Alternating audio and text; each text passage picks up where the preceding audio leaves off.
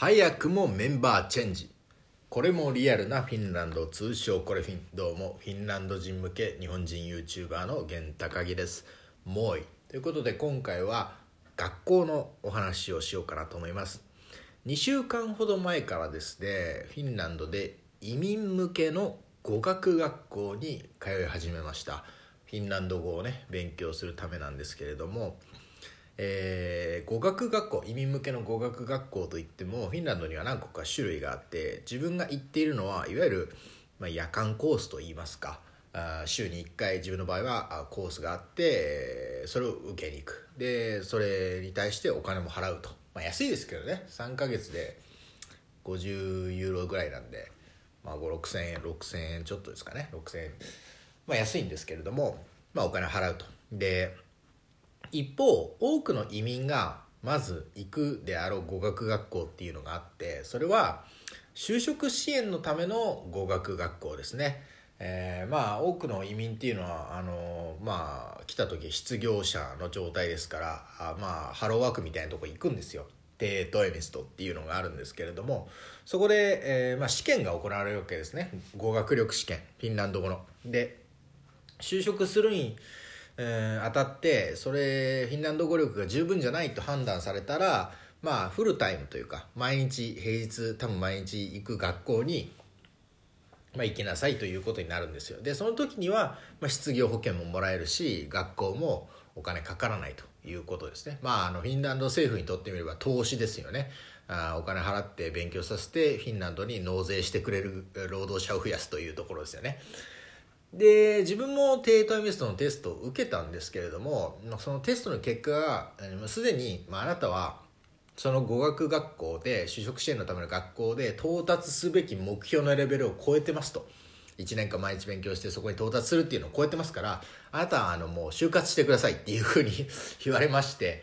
まあまあそれいい話なんですけどね。日本で3年間一応勉強してたことが形になってたということなんでよかったんですけどとはいえね別に完璧じゃないですし全然。あのであと特にリスニングですか。ヒアリングの力っていうのはまあそんなないんですよね。やっぱり日本でそんなにフィンランド語を聞く機会もなかったですし。だからまあ勉強する必要があるなというところで夜間学校をチョイスしたというところですね。で2週間前から通い始めてで前回も学校の話を前回っていうか前のトークでも学校の話をしてその時はもうクラスメイトを紹介して終わってしまったんですけど自分を含めて10人9カ国の生徒たちですね。そのメンバーを紹介してただけで終わったんですけども今回はまあちょっとメンバーチェンジあったっていうことについてのご紹介とあとまあ実際どんな授業がね行われてるかなんてことをねご紹介していけたらなと思います。まずメンバーチェンジ。えー2名いなくなりましたね。いなくなったというかまあ1個上のクラスに進んだってことですね。ロシア人の女性、えーヤンナジャンナかな？と、えーセルビア人の女性ヨアンナジョアンナかな？っていうのが2人1個上のクラスに行きましたね。まあそれはそうだなと思うのはロシア人のその女性はもう10年以上住んでるって言ってましたしセルビア人の女性もまあ5年ぐらい住んでてもう仕事もしてるって言ってて、まあ、職場は英語かも分かりませんけどね。まあだから1個上のクラスに行ったと。でもう一人ネパール人のシャーリーっていうのがいたんですけどシャーリーはこ来なかったんですね2回目の授業にね。だからたまたまその何かの用事で来れなかったのかまあもうやめちゃったのかちょっとわからないですけど、まあ、一応この2人、まあ、もしかしたら3人がいなくなってで2人加わりましたね。1人がタイ人。タイ人の笹ともう1人がウクライナ人。ウクライナっていうと元ロシアですね。旧ソ連の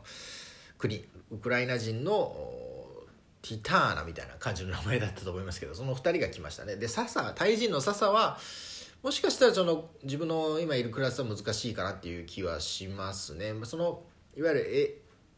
語学力のなんか世界的な基準があって ABC で C が一番上で C の12があってさらに1の11の22の12の2ってまあ ABC それぞれ4段階全部で12段階あるんですけどいっちゃん上はもう小説書けるとかそれぐらいのレベルなんで日本人ですら C の2の2は取れるかどうか分かんないですけど日本語でね。でまあその笹は、まあ、A の授業を受けてたみたいなんですけどだからまあうん順番で言えば、まあ、B の1が今自分たちのクラスなんでね合ってるっちゃ合ってるんですけどなんかもうちょっと難しそうでしたね。なんかちょっと会話したんですけど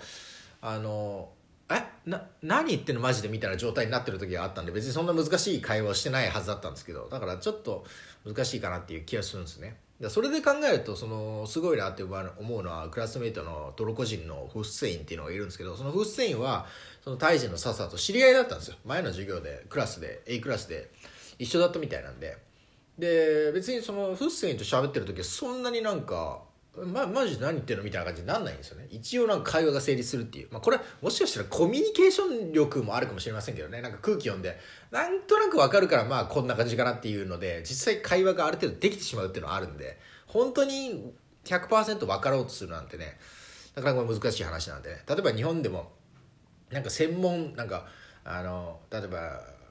裁判所のドラマがあった時に裁判官がとか検事がバーっていろいろ言ってるなんか分かんないけど分かるじゃないですか。なんかああなんかこいつが悪いんだなとかなんかこうななんだまあ分かるけど分かんないみたいな。そういうような状況でも一応会話はできるというかね。進む進んじゃうんで、そこら辺のうまさのあるかもしれないですけどでもまあ同じクラスを受けてた感じではフッセイの方がうまいっていうんでね。笹はもしかしたらこのクラス続けられるかどうかって感じがしますけどまあそんなメンバーチェンジがありましたというところですね。で実際授業でどんなことが行われてるかっていう話なんですけど授業はフィンランド語で行われます。フィンランド人の先生はフィンランド語でフィンランド語を教えます。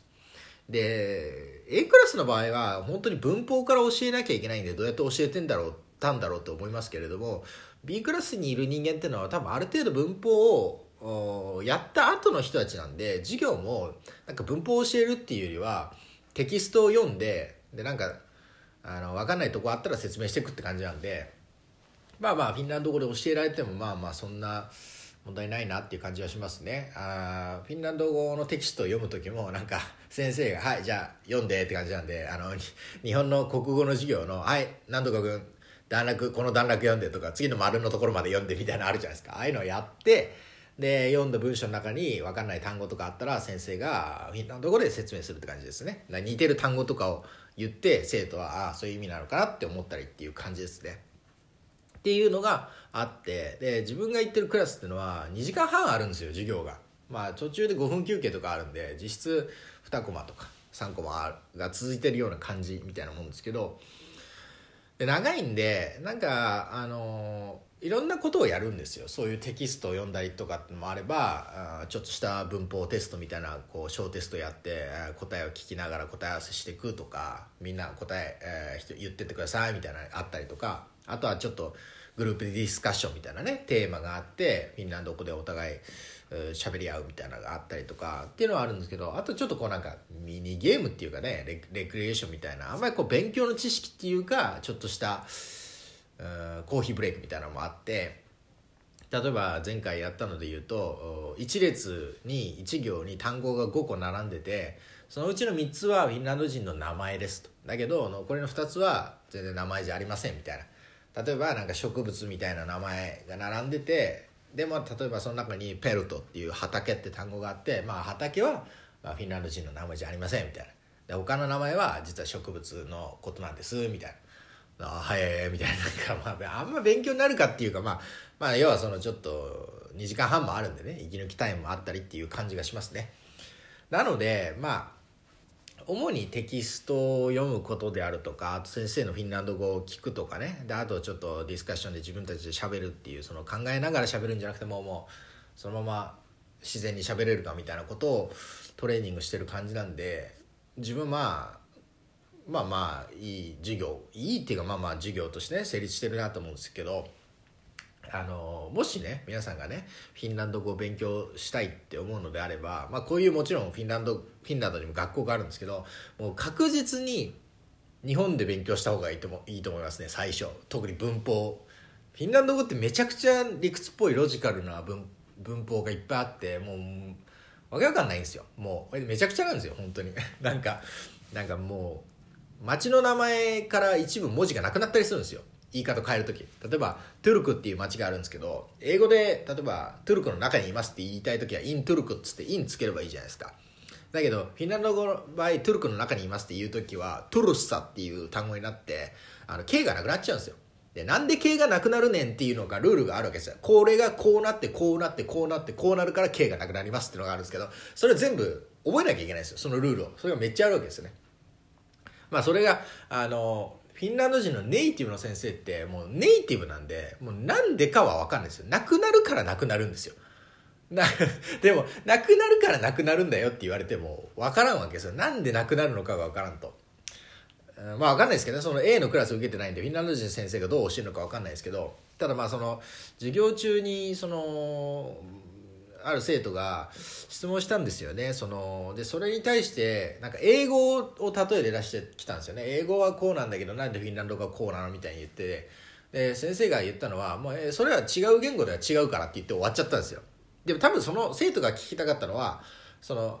そうじゃなくて、なんでこのフィンランド語の場合ではこの文法が使われてるのって聞きたかったのに、例えで英語を出しちゃっただけで、なんでこのイレギュラーな感じのこの文法がフィンランド語で使われ使われてるんですかって聞きたかったと思うんですけど、それ別に先生説明しないで。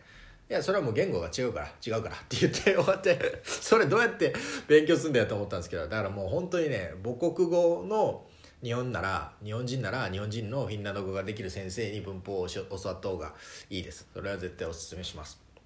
それでからじゃないとね本当にあの全部暗記になっちゃうと思いますね フィンランドに来てからだと。こうだからこうって言われて終わりなんで。まあ上自分のクラスではね。もっと下のクラスだったらちゃんと文法のルールを教えてくれるかもしれませんが。まあまあそんな感じで、えー、合格学校第2弾行ってきましたんでね。今回はちょっとメンバーチェンジの話とどんな授業をしてるかっていう話をいたしました。またこれからもね、えー、進展があったらどんどんお伝えしていこうと思います。